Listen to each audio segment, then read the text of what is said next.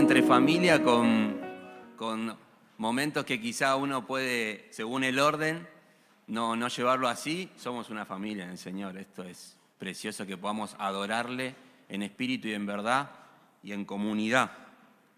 Bueno, acompáñenme a Colosenses capítulo 4. Vamos a ver el final de la carta desde el versículo 7. Este fue el tema que me tocó en el retiro. Y el título que le puse fue Relaciones significativas para la gloria de Dios. Relaciones significativas para la gloria de Dios. Quiero comenzar leyendo un fragmento. Eh, recuerden, esto es un fragmento de una noticia o una investigación de los, de los hombres, ¿sí? Pero creo que todo lo que dice puede realmente relacionarse también con las mujeres, ¿sí? Pero el título era eh, Los hombres están dejando de tener amigos o tener confidentes. Este fragmento hay que verlo desde el, punto de vista humano y mundano, porque lo que la solución que plantean es que esta masculinidad tóxica o torcida ¿sí? por el rol de los géneros, ¿sí? ha traído que los hombres se vuelvan solitarios. Sabemos que obviamente el pecado ha traído esta distorsión en, los géneros, pero escuchen algunas, algunas cosas que dicen. Los roles de géneros tradicionales obligan a los hombres a esconder sus sentimientos, pues la sensibilidad es vista como una debilidad. Esto les afecta a ellos y también a sus propias mujeres. Durante años a los hombres se les ha enseñado a rechazar la sensibilidad. Crecen creyendo que no solo deben comportarse como robots estoicos frente a otros hombres y que las mujeres son las únicas personas a las que pueden acudir en busca de apoyo emocional. Esto trae muchos problemas en Estados Unidos solamente el 5% de los hombres buscan ayuda mental, obviamente en personas que no buscan a Dios, a pensar de sentirse más solos que nunca. Un estudio que personas de entre 20 y 30 años, aunque estén casados, se sienten solos. Ellos también son más propensos a suicidarse que las mujeres. Dice, mientras que las mujeres experimentan vergüenza cuando no cumplen con expectativas poco realistas, los hombres se sienten avergonzados por mostrar signos de debilidad. La vulnerabilidad aún se percibe como una debilidad en lugar de una fortaleza.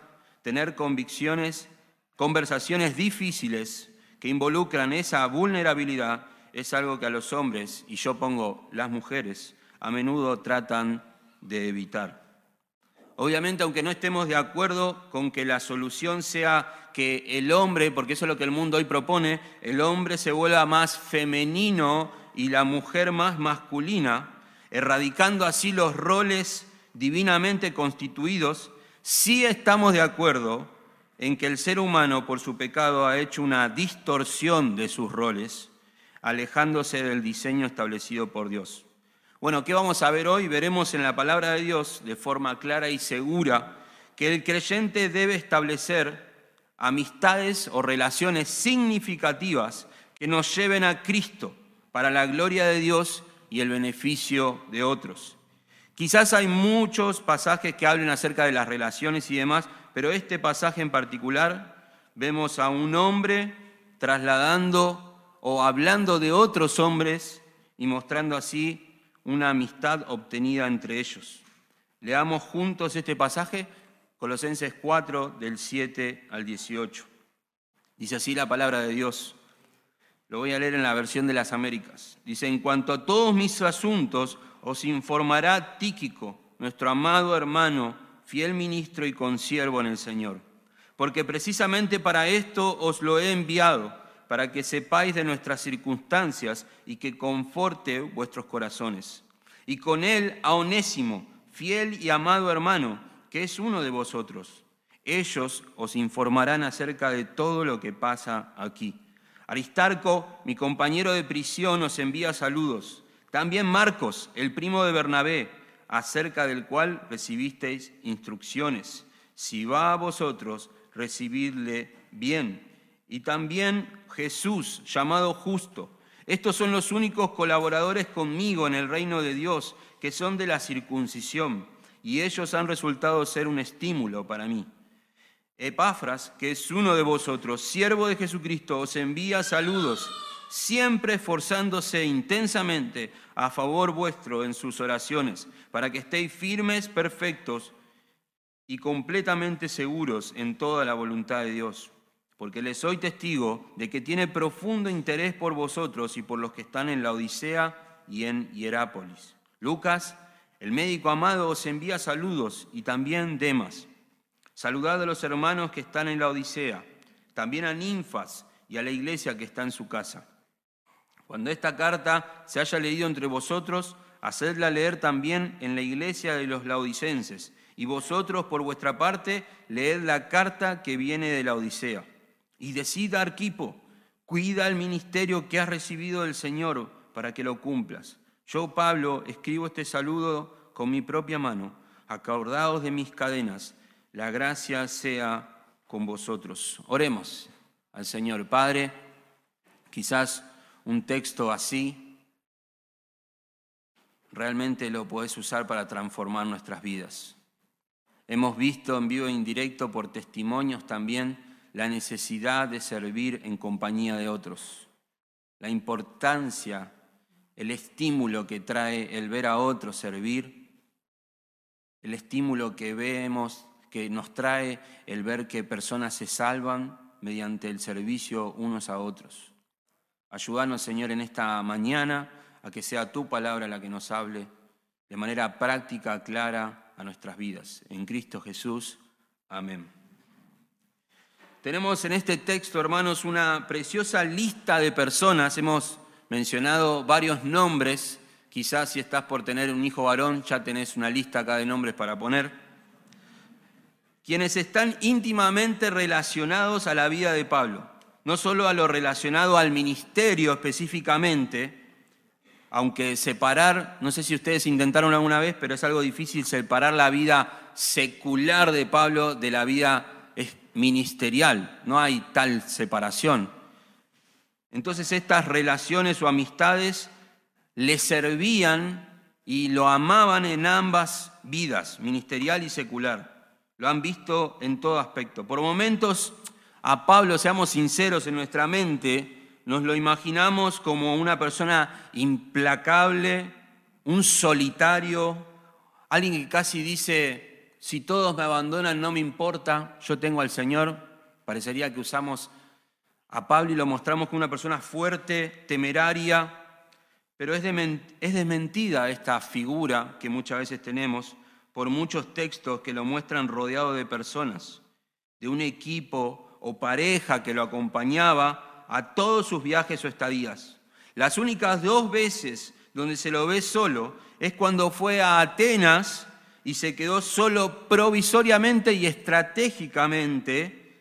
Por una estrategia misionera le pidió a Silas que vaya por un lado y nos encontramos en Mileto y ahí se encontró solo en Atenas y no se quedó solo por mucho tiempo, sino que al momento ya empezó a predicar el Evangelio y empezó a tener discípulos. ¿sí? Y la segunda vez también fue al final de sus días en 2 de Timoteo 4:16, perdón, en su primera defensa, él declara que estaba solo, pero no era una situación que a él le gustara. Entonces, para Pablo era importante sus relaciones, sus amistades, cultivar relaciones de una manera cristocéntrica. El asunto que hoy vamos a tratar es, la pregunta es, ¿qué características espirituales debo anhelar en mi vida? Porque capaz que usted y yo empezamos a notar, bueno, a ver, tengo que buscar características en otro para tener buenas relaciones. No, en su vida, hermano, ¿qué características debe buscar en su vida para cultivar relaciones significativas?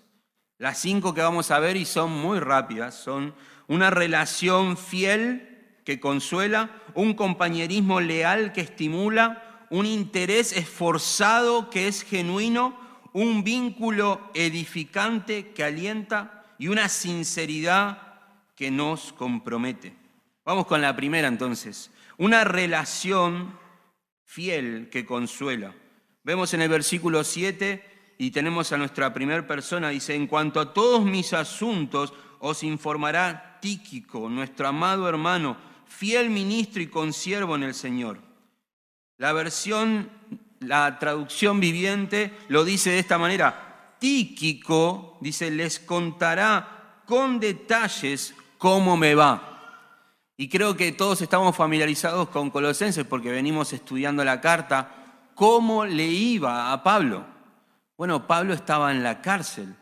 Pablo estaba preso. El mismo texto nuestro al final, en el versículo 18, dice, acordaos de mis cadenas. ¿Sí? Él estaba preso de su libertad, él estaba en una condición precaria, él estaba en una situación complicada y Tíquico podía saber en detalle cómo le estaba yendo a Pablo.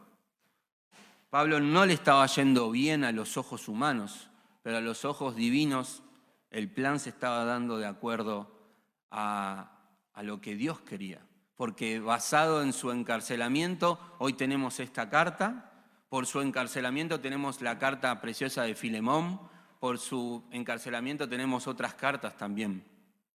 Entonces vemos que Tíquico era una persona que podía tener la capacidad de dar un informe preciso de la situación de Pablo. La pregunta es, ¿por qué Tíquico tenía esa capacidad? Bueno, vemos en el mismo versículo aspectos que Pablo veía en Tíquico. Lo primero dice, amado hermano, alguien de mucho aprecio por parte de Pablo. Estaba dentro de las filas de compañeros que lo acompañó, valga la redundancia, en su último tiempo antes del encarcelamiento. Y por el texto creemos que siguió con él mucho tiempo más. Por ejemplo, en Hechos 24 a Tíquico se lo menciona como uno de los compañeros, dice, y lo acompañaban Sópater de Berea, hijo de Pirro, Aristarco y Segundo de los tesalonicenses, Gallo de Derbe y Timoteo, Tíquico y Trófimo de Asia. Una persona separó estos aspectos, dice, era amado por Pablo como hermano en Cristo. Debía ser amado por los colosenses por esa misma razón. Tíquico era el encargado, vamos a ver ahora un poquito más adelante, de llevar esta carta. Tíquico es el que dio esta carta a la iglesia en Colosenses y entonces los colosenses tenían la posibilidad de conocer a Tíquico. Cuando leen esto, Tíquico, amado hermano, tiene dos propósitos. El propósito uno es que Pablo lo destaque como alguien cercano, amado, y lo segundo es que los tesalonicenses también que lo amen. Ah, Tíquico, vos amás a Pablo, vení con nosotros, te amamos. Un creyente digno de ser amados por todos. Obviamente Dios nos manda a amar a todos, aún hasta a nuestros enemigos, pero por su testimonio personal y servicio Tíquico era alguien fácil de amar. También era un fiel ministro. La palabra ministro viene de nuestra palabra diácono, ¿sí? Y la característica de, este, de esta mayordomía, de este servicio, es que era un servicio fiel. Tíquico era un fiel siervo del Señor y lo era también con Pablo. Fiel equivale a alguien digno de confianza. ¿Cómo sabemos que Tíquico era fiel a Dios, fiel ministro? Bueno, porque era fiel o leal a Pablo. No era fiel y leal a Pablo sin condiciones. Quiero explicar eso. No es como que yo te amo, Pablo, sin importar si te desvías del Señor. No. Tíquico era fiel a Pablo porque atrás de Pablo estaba la obra del Señor. Tíquico sabía que tenía que ser fiel a Pablo y fiel a Dios porque Pablo era fiel a Dios. Tíquico no, no tenía una fidelidad sin condiciones. Si vos te apartás, Pablo, yo me aparto con vos. No. Tíquico era, yo sigo a Dios, yo soy fiel a Dios. Y si Dios está obrando acá, yo voy a ser fiel al obrero, al obrero. Eso es para destacar, hermanos. Un texto en Efesios 6:21 dice, pero a fin de que también vosotros sepáis mi situación y lo que hago, todo os lo hará saber Tíquico, amado hermano y fiel ministro del Señor, era consiervo del Señor, mostraba las capacidades para servir junto a otros, era confiable para llevar tareas mandadas por otros. En este caso, a Pablo. Pablo confiaba que haría bien su tarea y sin deformar la intención. Tíquico era capaz no solamente de llevar, justo ayer hablábamos en el Ministerio de Alabanza, en el ensayo, de que Tíquico no solo era capaz de llevar las cartas y nada más. Tíquico, mira, yo voy a escribir todo esto, cerralo, no toques nada de lo que está ahí, Tíquico, nada más te pido, porque vos cuando tocas metes la pata, solamente dale esto a los hermanos y retírate. No, Tíquico, de su propia boca, era capaz de contar la situación de Pablo, porque Pablo decía, así como lo cuento yo, Tíquico es capaz de contarlo también, igualito, porque lo, vemos, la obra de Dios la vemos con los mismos ojos, con los ojos de la palabra. Tíquico podría haber llegado las, las cartas y si Pablo dudaba de qué iba a decir Tíquico, capaz que Tíquico decía, bueno, acá están las cartas. ¿Y cómo está Pablo? Y le, voy a ser sincero, para mí, Pablo te va a decir que está re bien, sostenido en el Señor, pero para mí para mí tendría que descansar, tendría que descansar. La obra lo está matando. Yo no sé por qué el Señor hace eso con él. Y así, ¿han escuchado algo similar? Pero Pablo decía, ¿ustedes quieren saber cómo estoy? ¿Realmente? Como si fuera que sale de mi boca. Tíquico es el fiel ministro, es consiervo mío. Tíquico va a decir lo mismo que digo yo. Así que pregúntenle a él. Otros textos, dice 2 Timoteo 4:12, a Tíquico lo envié a Éfeso.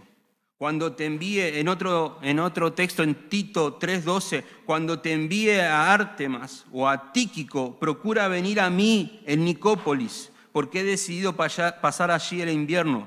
Este hermano no solamente era un mensajero de cartas, sino que llegó a tal punto de que Tíquico tenía el privilegio de llevar adelante obras Tíquico había comenzado quizás como un mensajero, alguien que se puso, aunque eran hermanos, se puso por debajo de Pablo para servirle a Pablo, porque Pablo servía a Dios y él también servía a Dios sirviendo a Pablo. Llegó al punto Pablo de decir, bueno, Tíquico, te voy a enviar a Éfeso, a que vos pastorees Éfeso por un tiempo, de manera misionera. Era tanta la fidelidad de Tíquico y el descanso de Pablo hacia él que decía, le delego esta tarea. Y también le dijo a Tito, Tito, vení pronto conmigo, te voy a enviar a dos personas, y entre ellas era Tíquico. Tíquico se va a hacer cargo de la obra allá en Creta, quédate tranquilo, lo envío a Tíquico, vos vení a verme, él te va a reemplazar. ¡Wow!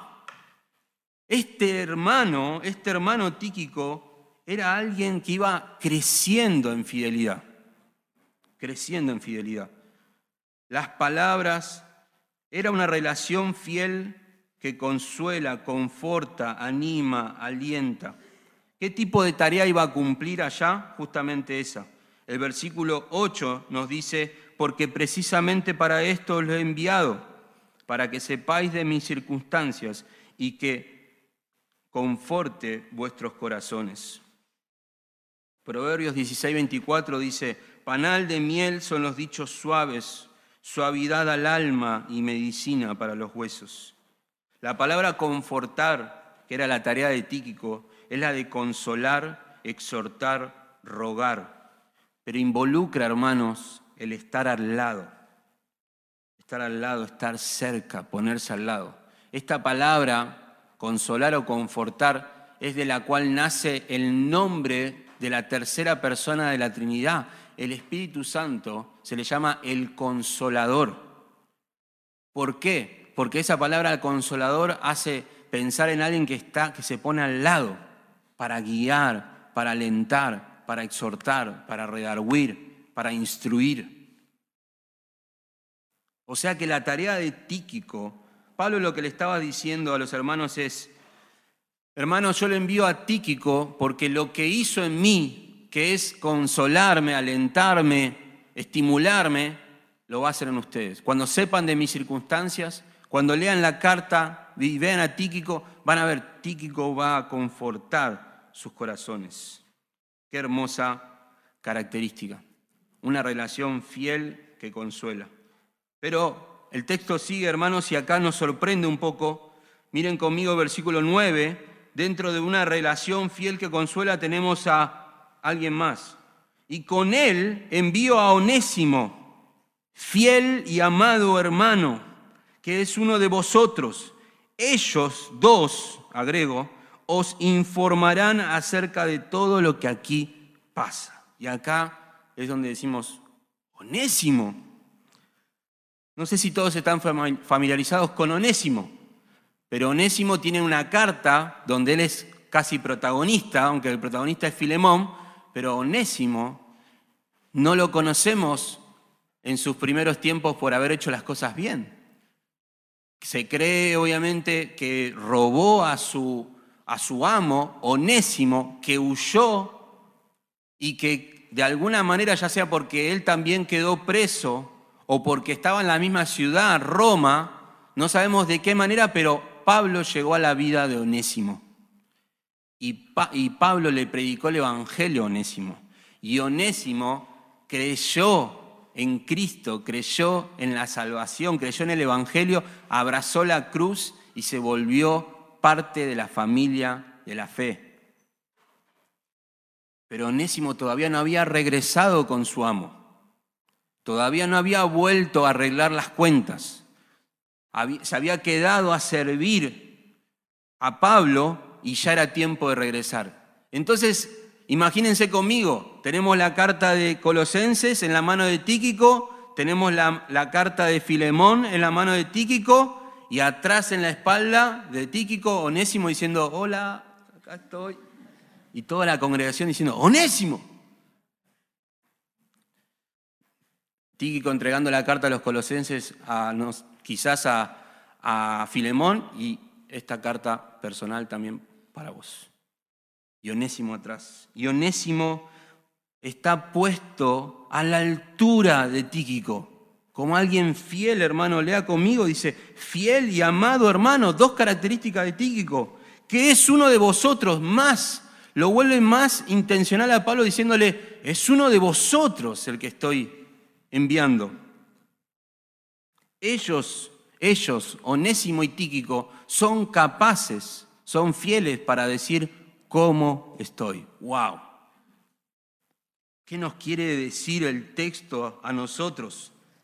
Onésimo es un hermano restaurado que vuelve a su pueblo de origen junto a Tíquico. Había sido esclavo, se fugó, en Roma conoció a Cristo, conoció a Pablo, Pablo se volvió su padre espiritual y ahora el infiel se había vuelto fiel, el odiado ahora es hermano, el que antes era esclavo, pero ahora hermano. Samuel Pérez Millos puso, no solo Tíquico era digno de confianza para informar a los colosenses, Onésimo estaba incluido porque también era fiel. La gracia había producido un cambio transformador en Onésimo, que hacía honor a su, nombre. Onésimo significa útil o provechoso.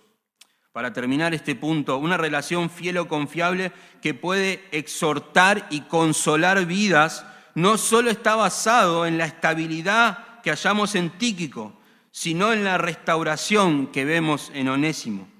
En estas relaciones vemos que Pablo tenía amistades significativas con aquellos que llevaban la palabra, como Tíquico, pero que también eran transformados por la misma, como lo era Onésimo. ¿No te consuela? ¿No les consolaría a los hermanos colosenses al ver a un Tíquico que viene marchando y es fiel al Señor y ver a una persona que no era fiel y que ahora es fiel, wow, eso me alienta a seguir, eso me alienta a continuar, eso me hace creerle más a la palabra y decir, la palabra obra realmente. ¿Ustedes se acuerdan de Onésimo? Sí, y mirá, pasaron los meses y mirá cómo volvió. La palabra conforta el corazón, consuela. unas preguntas. ¿Eres similar a Tíquico? ¿Puedes considerarte una persona apta para cumplir fielmente un ministerio? ¿Se te puede encargar a vos o usted la tarea de llevar adelante la palabra o a otros? ¿Te considerás como onésimo, quien era inútil pero ahora es útil para la obra? Y por último, mantenés relaciones tan cercanas e íntimas con otros al punto de que ellos pueden tener certeza de que, lo, de que te conocen verdaderamente o de que los conoces verdaderamente. Pasemos al otro, compañerismo leal que estimula. Versículo 10 dice, Aristarco, mi compañero de prisión, os envía saludos. También Marcos, el primo de Bernabé, acerca del cual recibisteis instrucciones. Si va a vosotros, recibirle bien. Y también Jesús, llamado justo. Estos son los únicos colaboradores conmigo en el reino de Dios, que son de la circuncisión, y ellos han resultado ser un estímulo para mí.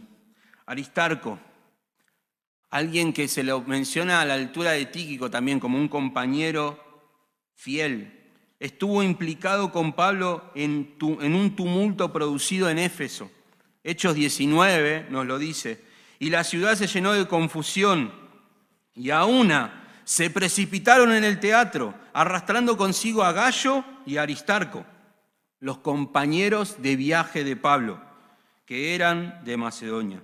Era de la iglesia en Tesalónica y fue enviado por ella para acompañar a Pablo y otros hermanos llevando la ofrenda a Jerusalén. Ya hemos leído este texto en Hechos 24, donde se lo menciona también a Aristarco. Algunos no están de acuerdo, pero creo que no, no es el tema. Si es, dice el texto nuestro en el 10, Aristarco, mi compañero de prisión. Y no se sabe si Aristarco realmente cayó preso junto con Pablo, pero no se lo menciona en Hechos, o él se autometió a la cárcel, o él solamente lo visitaba tanto a Pablo que se convirtió en un compañero de prisión. Pero no sabemos, lo que sí sabemos es cómo lo definía Pablo a Aristarco. Y decía, él es mi compañero de prisión, él estuvo al lado mío, codo a codo, en este tiempo preso. Aristarco era alguien que se le pegó a Pablo y no lo soltaba más. Hecho 27.2 dice, y embarcándonos en una nave que estaba para zarpar hacia las regiones de Asia, nos hicimos a la mar, dice Lucas, acompañados por Aristarco, macedonio de Tesalónica. Y en Filemón, la carta que viene al lado de, de Colosenses, se lo menciona, dice, también Marcos, Aristarco, Demas y Lucas, mis colaboradores. Aristarco no era fiel, igual que Tíquico, no era fiel por un amor desmedido hacia Pablo o una locura hacia su causa, sino que Aristarco era fiel a Dios. No confundamos la solidaridad de Aristarco con ciertas acciones benéficas, sino con acciones que promueven el Evangelio. Aristarco quizás hasta compartió, compartió, él fue preso por Pablo, él se metió en una cárcel con Pablo. Él, si Pablo lloraba, quizás Aristarco lloraba. Si Pablo sufría, Aristarco sufría. Si Pablo necesitaba, tenía hambre, Aristarco quizás estaba en la misma situación, pasando hambre. Estuvieron codo a codo sirviendo al Señor. Hermoso, hermoso ejemplo el de él. Y dice, os envía saludos. Qué persona fiel Aristarco. Pero miren ahora conmigo la siguiente persona en el versículo 10. También Marcos, el primo de Bernabé. Juan Marcos. No sé si todos también conocen a Juan Marcos, pero Juan Marcos no, es una persona que en sus inicios, similar a Onésimo, podemos decir que se destacaba por la constancia, por la fidelidad, por darlo todo sin importar las circunstancias. Juan Marcos no era de esas personas en sus inicios. Todos sabemos que se, embarcó a un viaje misionero y entonces dice que Bernabé, que no sabemos si era su tío o su primo, algunos también comentaristas dicen que no tienen certeza, pero no importa, era pariente de Bernabé. Bernabé le ofrece a Pablo, ¿lo llevamos a Juan Marcos? ¿Con nosotros? Sí, es, es un chico fiel, quizá era joven, pero en medio de ese viaje misionero la Biblia nos dice que Juan Marcos regresó, regresó. terminando el viaje misionero y volviendo al lugar, a la región, contaron todo lo que había sucedido en el viaje misionero y Bernabé y Pablo dice, bueno, vamos a salir a otro viaje misionero. Y Bernabé dice, bueno, llevemos otra vez a Juan Marcos. Y Pablo dice, no, Juan Marcos no, porque no, no hizo todo el viaje, se regresó antes. Y Bernabé diciendo, sí, y Pablo diciendo, no, sí, no, sí, no. El altercado fue tan grande, tan grande, que se armaron dos misiones. Pablo con Silas y Bernabé con Marcos.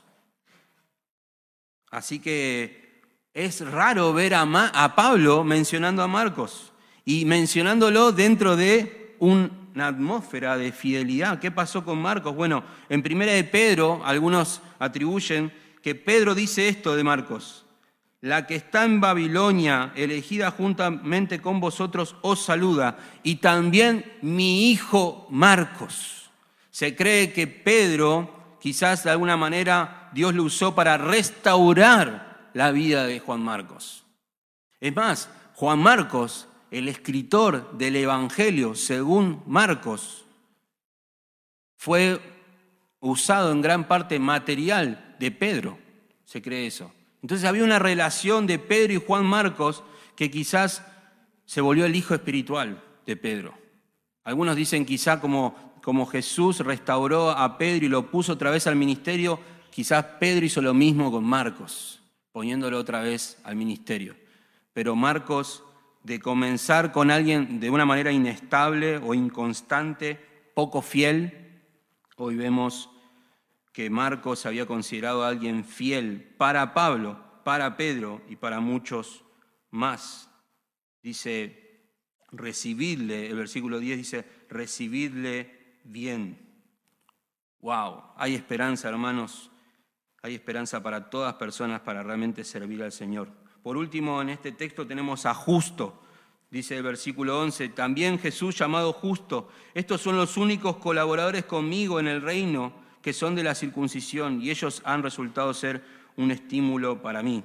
Lamentablemente no hay mucha información de justo, no hay, no hay otros versículos, sin embargo se lo añade a este trío de Aristarco, Juan Marcos y Justo, es un trío que tiene una característica en común. Dice el texto que son los únicos colaboradores conmigo en el reino de Dios que son de la circuncisión o que son del pueblo de Israel, que son judíos.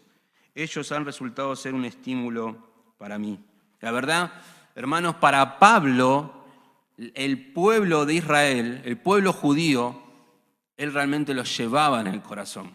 Por más que algunos textos nos dicen que Pablo tuvo peligros de todas características y en un momento dice peligros de los de afuera, peligros de mi nación, mi nación misma me está persiguiendo. A Pablo no le importaba eso más que la salvación del pueblo de Israel. Él en Romanos capítulo 9 hace toda una explicación y termina diciendo algo muy fuerte. Dice, desearía yo ser anatema, maldito. Desearía yo perder mi salvación si se pudiese con tal de que Israel sea salvo.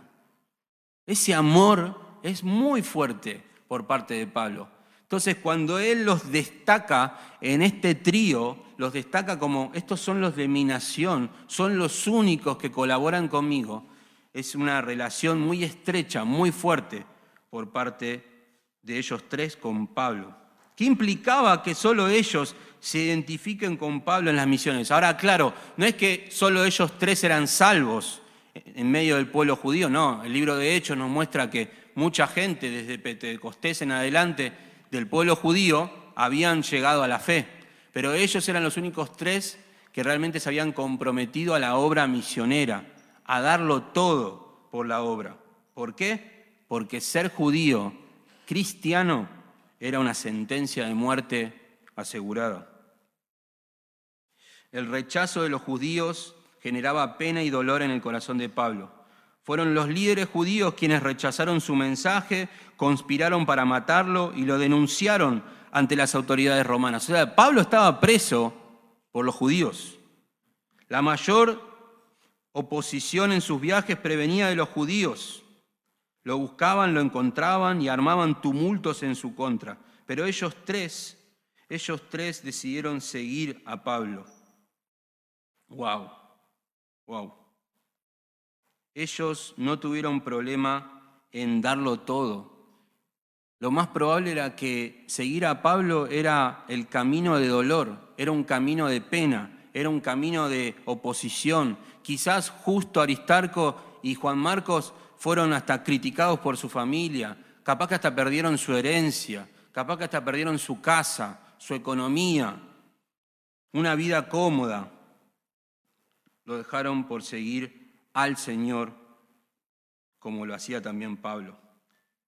Esta lealtad de hermanos generaba un estímulo, un estímulo en Pablo.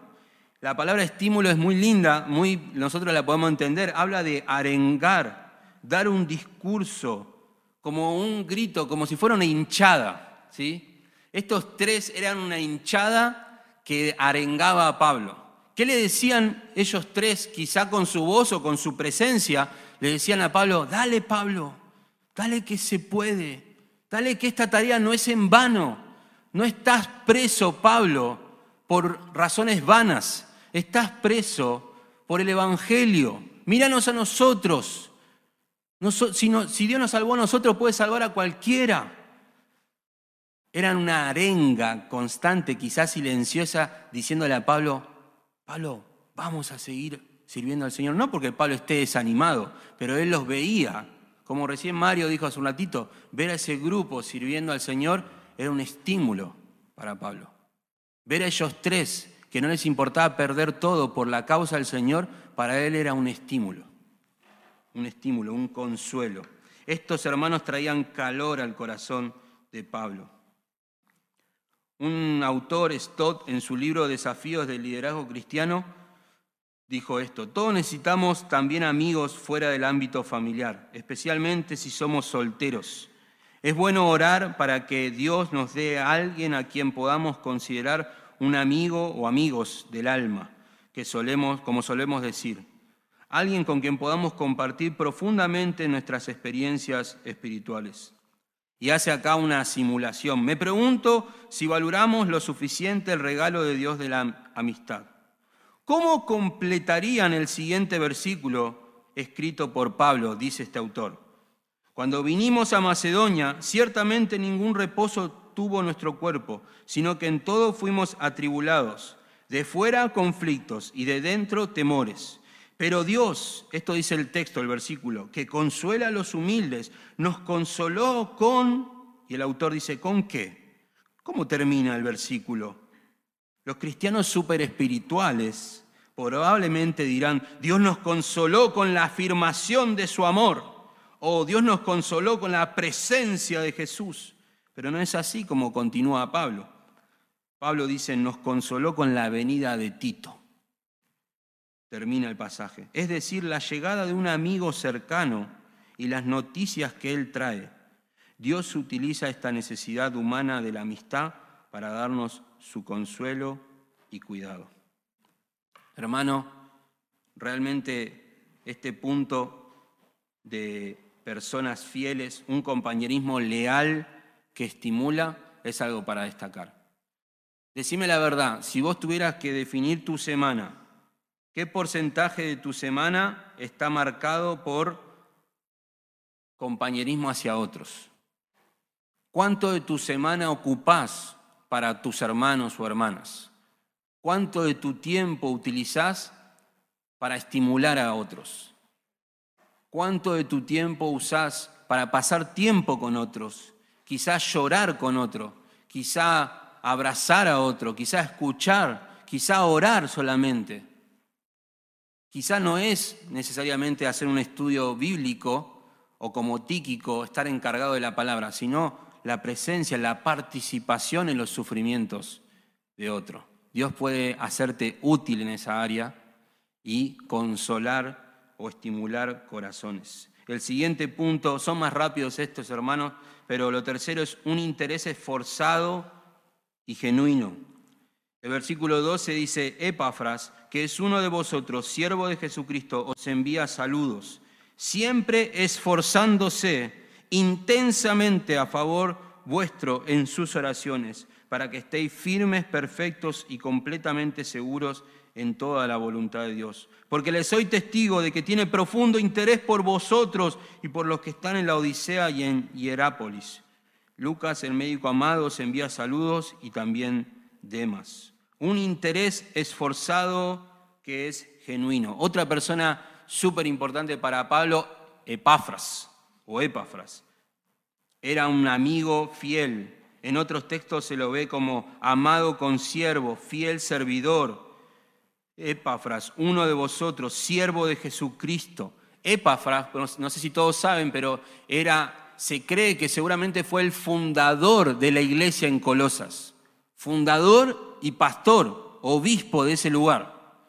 Epafras fue el que, viendo la situación de Colosas, que había mezcla de enseñanza, que había falsa doctrina, que había una, una turbación doctrinal, que había problemas, fue a visitar a Pablo, fue a visitar a Pablo llevando las novedades y pidiendo quizás una carta como la que tenemos hoy, Colosenses. Lo destacable de Epafras es que Epafras no regresó con la carta, sino que Epafras se quedó con Pablo. ¿Y quién llevó la carta? Tíquico alguien que no era de Colosenses, de, la iglesia en Colosas.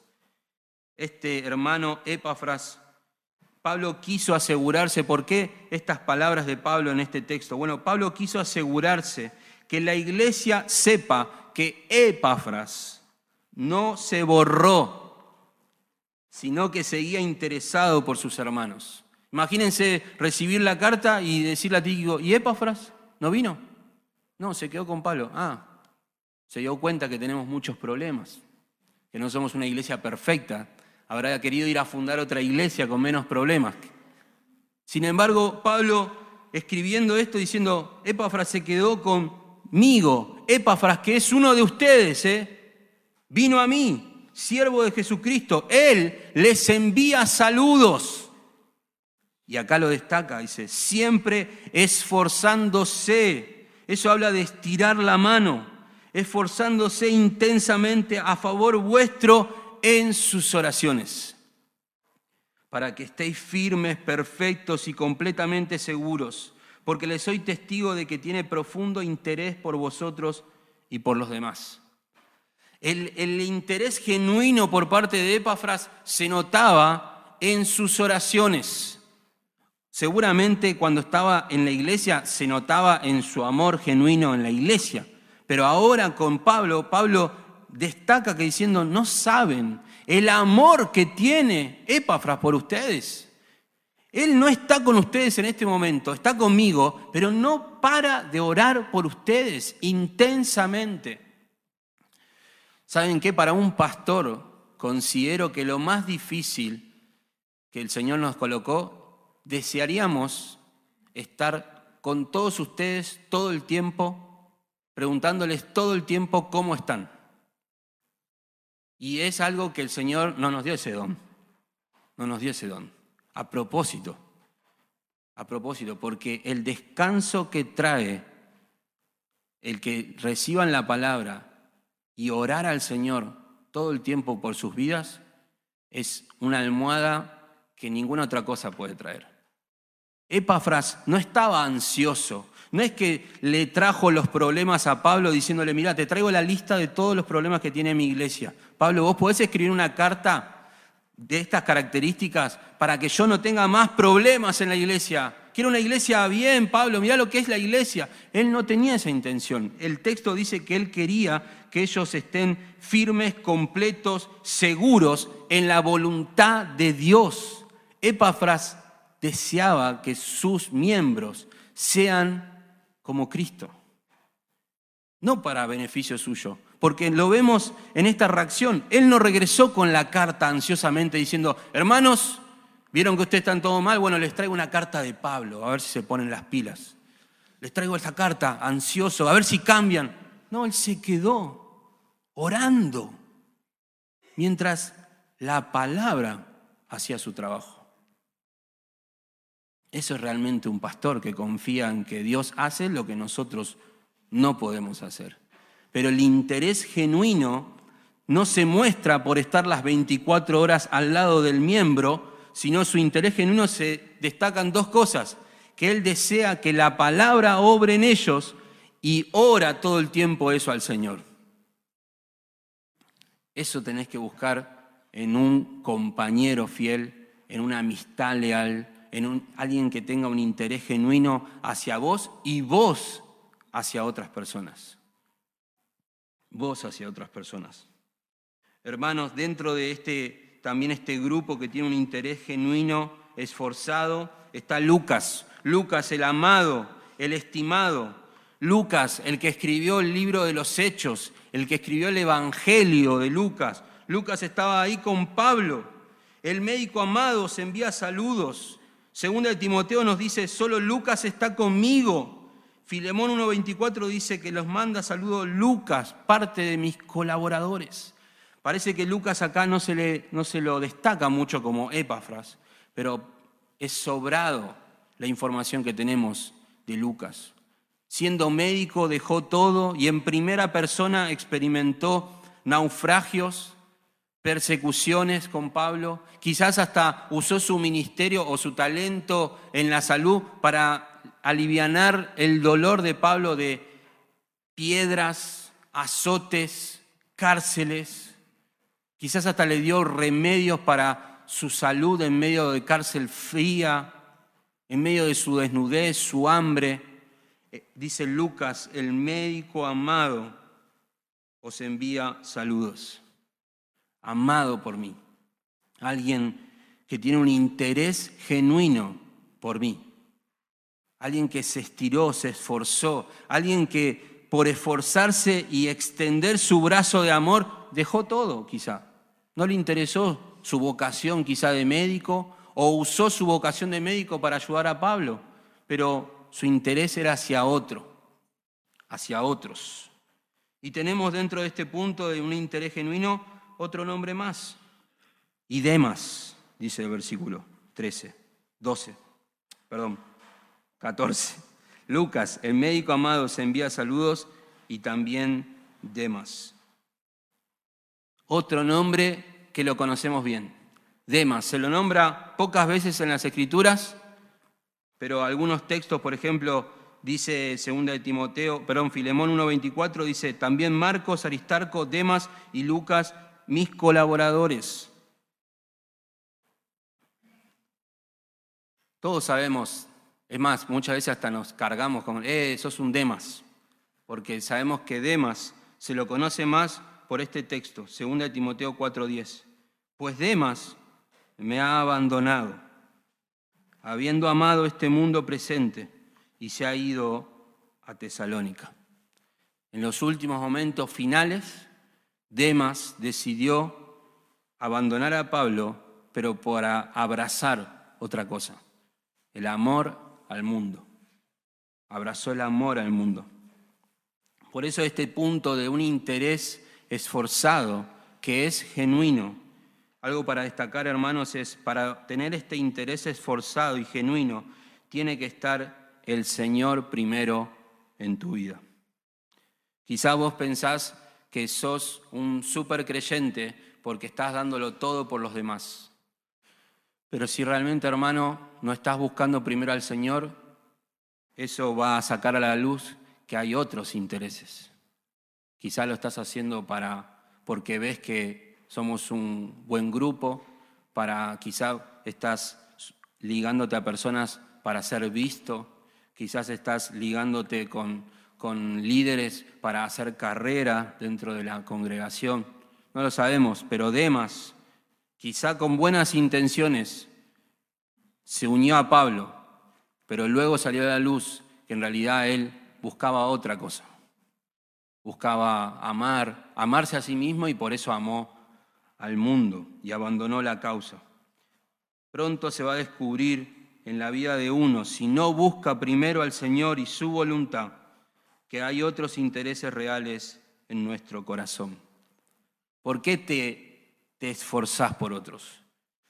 Acá Demas nos hace ver como, como diciendo, ojo, podés estirarte podés ser como el que más se ve acá, en la iglesia diciendo, wow, mira este hermano cómo lo da todo, y tener esa falsa humildad que te preguntan cómo lo haces, no, por el Señor, por el Señor, yo solo por el Señor. Pero si le preguntás, ¿y qué leíste hoy del Señor? ¿Estás buscando al Señor? ¿Estás orando por otros? Y no tengo tiempo, pero el Señor sabe, el Señor sabe que, hermano, si no te nutre el Señor en tu vida, si no fluye la vida, la vid no fluye en vos como rama, pronto vas a querer dar de tu amor a otros, entre comillas, amor, y finalmente se va, te vas a secar y finalmente te vas a quejar y vas a murmurar y vas a terminar diciendo con los años, ¿para qué hice lo que hice? Nadie me reconoce, nadie, nadie nunca me agradeció lo que hice. La verdad que no valió la pena todos esos años. Pablo podría ser una de esas personas diciendo, estoy en la cárcel por culpa de otros y podría estar quejándose. No, pero cuando el Señor nutre tu vida, uno puede dar y dar y dar y dar y dar y dar y dar y dar y dar y dar. Y el Señor dará reposo cuando lo sea necesario. Pero un interés esforzado y genuino. Lo siguiente, 15 al 17, un vínculo edificante que alienta. Acá pasa Pablo de dejar de enviar saludos de otros como Epafras, como eh, Lucas, Demas, deja de enviar saludos de terceros para ahora saludar él. Y dice, saludad a los hermanos que están en la Odisea, también a ninfas y a la iglesia que está en su casa. Cuando esta carta se haya leído entre vosotros, hacedla leer también en la iglesia de los laodicenses. Y vosotros por vuestra parte, leed la carta que viene de la, Odisea. Y decida Arquipo, cuida el ministerio que has recibido del Señor para que lo cumplas. Este punto es un vínculo edificante que alienta. El saludo, hermanos, no era algo, no era un mero formalismo, era algo muy importante, era algo vincular entre la comunidad cristiana. Era tan importante el saludarse que tenemos mandatos de saludarnos. Romanos 16, 16 dice, saludaos los unos a los otros con un beso santo. Todas las iglesias de Cristo saludan. Otro texto, todos los hermanos os saludan. Saludaos los unos a los otros con beso santo. Otro texto dice, saludaos los unos a los otros con beso santo. Y primero de Pedro dice, saludaos unos a otros con un beso de amor fraternal. La paz sea con todos vosotros los que estáis en Cristo. Bueno, lo del beso está todo bien acá en Argentina, ¿no? nosotros nos saludamos, no nos damos la mano muchas veces, pero el saludo, hermanos, era algo que traía unión, interés, amor. El saludo era como decir, estoy con ustedes.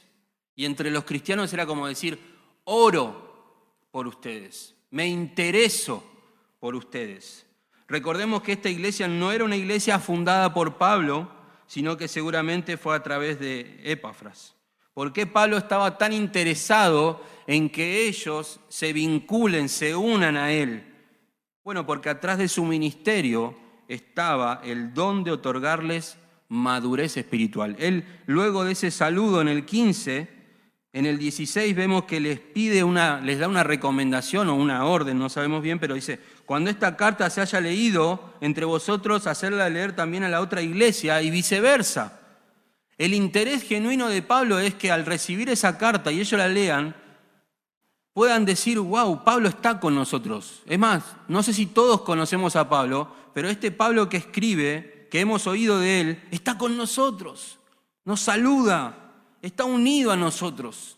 Por eso tenemos que leer esta carta y pasársela a la otra iglesia y que la otra iglesia nos dé su carta. ¿Y qué buscaba Pablo uniéndose a ellos? Que sean edificados, que sean instruidos, que realmente maduren, que crezcan. Él quería que sus palabras sean tomadas como lo que era o lo que nosotros sabemos que es palabra de Dios para el crecimiento de la iglesia. La intención de sus palabras era para estimularles, no para caerles bien. Por eso pedía el traspaso de cartas. Luego vemos en el, en el, en el, perdón, en el 15 menciona a ninfas y la iglesia que está en su casa. Algunas personas creen que Ninfas era una mujer, otros comentaristas serios creen que es un nombre de hombre porque se podía usar para ambas situaciones. Y como todos los nombres que vemos acá son masculinos, se cree que Ninfas también es una persona que tenía, abría su casa como Filemón, como el caso de Filemón. Una persona que también no solamente leía la Biblia, no solamente se edificaba, sino que abría su casa para que los hermanos crezcan. Quizá en la casa de ninfas, él preparaba su casa porque iba a venir Tíquico a leer la carta de los colosenses. Entonces, ninfas también tenía la visión de que la iglesia crezca, que la iglesia crezca. Miren el 17, un vínculo que edifica, un vínculo edificante que alienta, arquipo. Decida, Arquipo, cuida el ministerio que has recibido del Señor para que lo cumplas. El último nombre, y decimos, parece como que acá Arquipo, ¡boom!, se la puso, acá, acá atrás. Decimos, capaz que el Arquipo decía, no me toca, no me toca, no me toca. ¡Ay! Me nombró. Arquipo, muchas personas creen que es hijo de Filemón y Apia, y esto es para destacar, hermanos era el encargado de la obra mientras no estaba Epafras. Entonces acá Tíquico no era una persona quizá tímida en un rincón, eh, perdón, Arquipo, no era una persona así, era una persona fiel al Señor. En este saludo final es estimulado a confirmar, arraigar, establecer, recomponer quizás su ministerio. Y algo para, también para mencionar, hermanos, lo he leído, lo he buscado, y esta es la reflexión. Para mí esto no es un reproche por parte de Pablo, aunque sugiere un aliento. Se está uniendo a Arquipo. No sabemos si Arquipo y Pablo alguna vez se juntaron, pero sí le escribe y se une a Arquipo. Dice, Arquipo, tengo algo para decirte, dice. Dale con todo al ministerio, cuida el ministerio, lo estimula. Quizá esta era una doble intención, hermanos. La doble intención es, uno, estimular a Arquipo, pero la segunda es que la iglesia al leer, Arquipo, acá hay algo para vos. Cuida el ministerio que has recibido del Señor para que lo cumplas. Hermanos, Arquipo es nuestro pastor. Arquipo es el encargado de la obra acá. Pablo considera que Arquipo está viviendo para el Señor, está cumpliendo la obra hay que escuchar a Arquipo. Pensamos muchas veces que personas como Arquipo o Timoteo, Pablo les escribió por su temperamento quizá bajo, por su baja autoestima, porque necesitaban un aliento. Creemos que Timoteo era una persona quizá media débil, que necesitaba tomar un poquito de vino por su ansiedad. Pensamos que esas personas estaban como dudando. Hermano, Timoteo Timoteo estaba dando su vida por la obra. Arquipo estaba en la primera, era el primero en morir si venía una persecución. Antes de considerarse, antes ser llamado obispo o pastor, era firmar la sentencia de muerte. La persecución arrancaba por la casa que se abría para, para predicar la palabra y por el pastor que llevaba adelante. Timoteo, como Arquipo acá, no eran personas que necesitaban, que eran cobardes. Eran valientes. Necesitaban el estímulo. Pablo le estaba diciendo, seguí, Arquipo, cuidado, mirá el ministerio, velá por tu ministerio. No aflojes, Timoteo, no aflojes, Arquipo. Así como venís, seguí.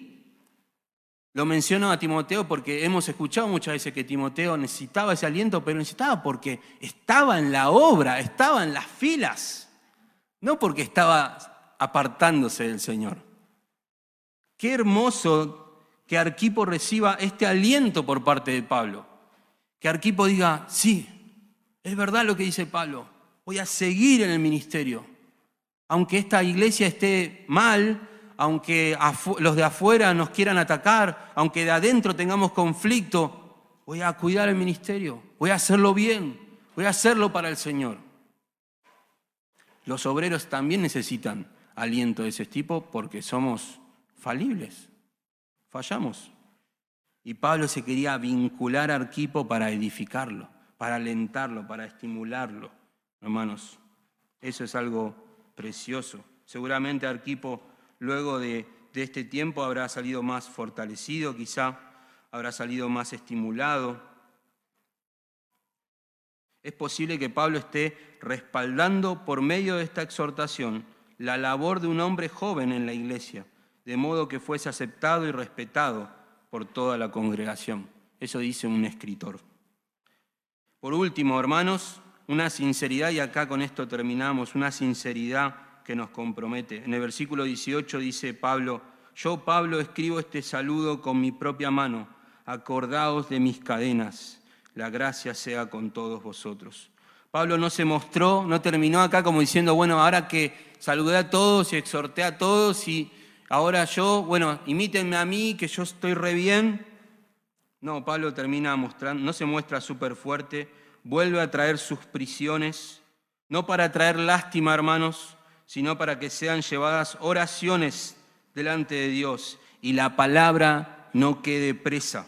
Pablo no buscaba amigos para satisfacción propia, sino para formar a Cristo en otros y en Él, y para que otros más conozcan al Señor. No perdía el tiempo con amigotes, sino que era astuto en vincularse y abrirse con otras personas espirituales. No es que Pablo buscaba amigos para sentirse mejor con él mismo. Muchas veces acá podemos encontrarnos con personas que dicen, es que no tengo amigos. Yo me, siento mejor hablando con los muchachos del fútbol que con la gente de la iglesia. Bueno, hermano, te quiero decir, seguramente tenés un problema vos. Quizá la iglesia también, porque son todos pecadores, pero quizá los últimos puntos no los estás haciendo. Un compañerismo fiel que alienta, un, un interés genuino hacia otros. Te unís a otros para edificarlos. Te puedo asegurar, hermano, que si vos vivís de esa manera intencionalmente, el Señor te va a rodear de relaciones significativas. Lo va a hacer. Pablo estaba lleno de ellas en este momento. Él buscaba relacionarse con gente porque atrás de esas relaciones estaba la obra de Dios, ya sea en esa persona, en él, en los otros que conocerán a Cristo por medio de esa relación. No lo sabía Pablo, pero Pablo se unía de esa manera. Y esta sinceridad por parte de Pablo muchas veces nos termina comprometiendo. Pablo cuando les escribe, acordaos de mis cadenas, lo que está queriendo decir es, no se olviden de mí, yo también necesito de estímulo, aliento, exhortación, oración. ¿Te ha pasado alguna vez de abrirte de esa manera con alguien espiritual? No solamente con tu pastor, sino con pares, con, con siervos, que puedas decirle, ya sé que estamos sirviendo al Señor, pero tengo, tengo que decir algo, por favor, orá por mí, orá por mí. Tengo, soy débil en esta área, caigo en esta otra, tengo dudas con esto. Quizá Demas si hubiese hecho eso a tiempo, no se hubiera apartado siguiendo al mundo, no lo sabemos. Pero Pablo se muestra como lo que es, un siervo débil, necesitado de Dios por medio de otros. Hermanos, para terminar, esto me hizo pensar mucho en nuestro Salvador. Nuestro Salvador, hermanos, tenía todas estas características y más. Se menciona muy poco la palabra amigos en, en las escrituras, pero si en Juan 15 se nos dice que Jesús ya no nos va a llamar siervos, sino amigos. Nos reveló toda la voluntad de Dios, nos reveló el Evangelio. Él realmente vino a relacionarnos con, nosotros para traernos consuelo, para traernos esperanza de redención. Él realmente se puso al lado nuestro de una manera que nosotros podamos vivir para Dios. Él realmente se estiró con un amor desinteresado tanto fue su estiramiento de amor que fue clavado en una cruz. Él no se negó ni una gota de derecho, negó todo sus derechos para poder amarte y amarme, un interés genuino. Se vinculó con nosotros para llevarnos a Dios. Vino a unirse con el pecador para llevarlo a Dios. Y hermano, no hay mejor persona en este mundo, en toda la historia, que sea capaz de entender tus circunstancias. Vos podés hoy decirle a un amigo, estoy así, estoy así, necesito que ores, y tu amigo quizás con todo el amor, sin entenderte todo, pero va a orar. Jesús dice que fue tentado en todo, según nuestra semejanza, pero sin pecado. A Él acudimos, Él es nuestra ayuda oportuna, Él es nuestro socorro, Él es nuestro trono de gracia, Él es quien realmente también te va a entender y va a usar a su pueblo para ministrar tu vida. Cristo realmente es aquel a quien tenemos que acudir en primer lugar. Y rápidamente tu Señor te va a llevar a la palabra, al pueblo, a la oración. Oremos, iglesia. Padre, muchas gracias por este tiempo en el cual nosotros podemos tener certeza firme, donde podemos tener una convicción clara de la necesidad que tenemos de como iglesia tener relaciones que valgan la pena. No queremos hacer de esta iglesia un club social, una membresía donde tengamos programas que nos ayuden. No queremos hacer de esta iglesia un lugar placentero, sino que queremos en esta iglesia hacer de un lugar confortable para que tu palabra corra.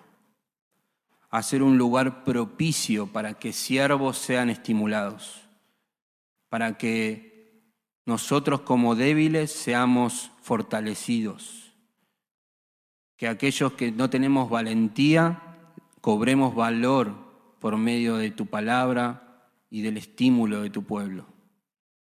Ayúdanos, Señor, por favor, a realmente ver la iglesia como lo que es, un lugar, un refugio para tomar aire y salir a hacer la obra. Un lugar donde podemos realmente estar eh, curando nuestras heridas para salir a la batalla y predicar el Evangelio.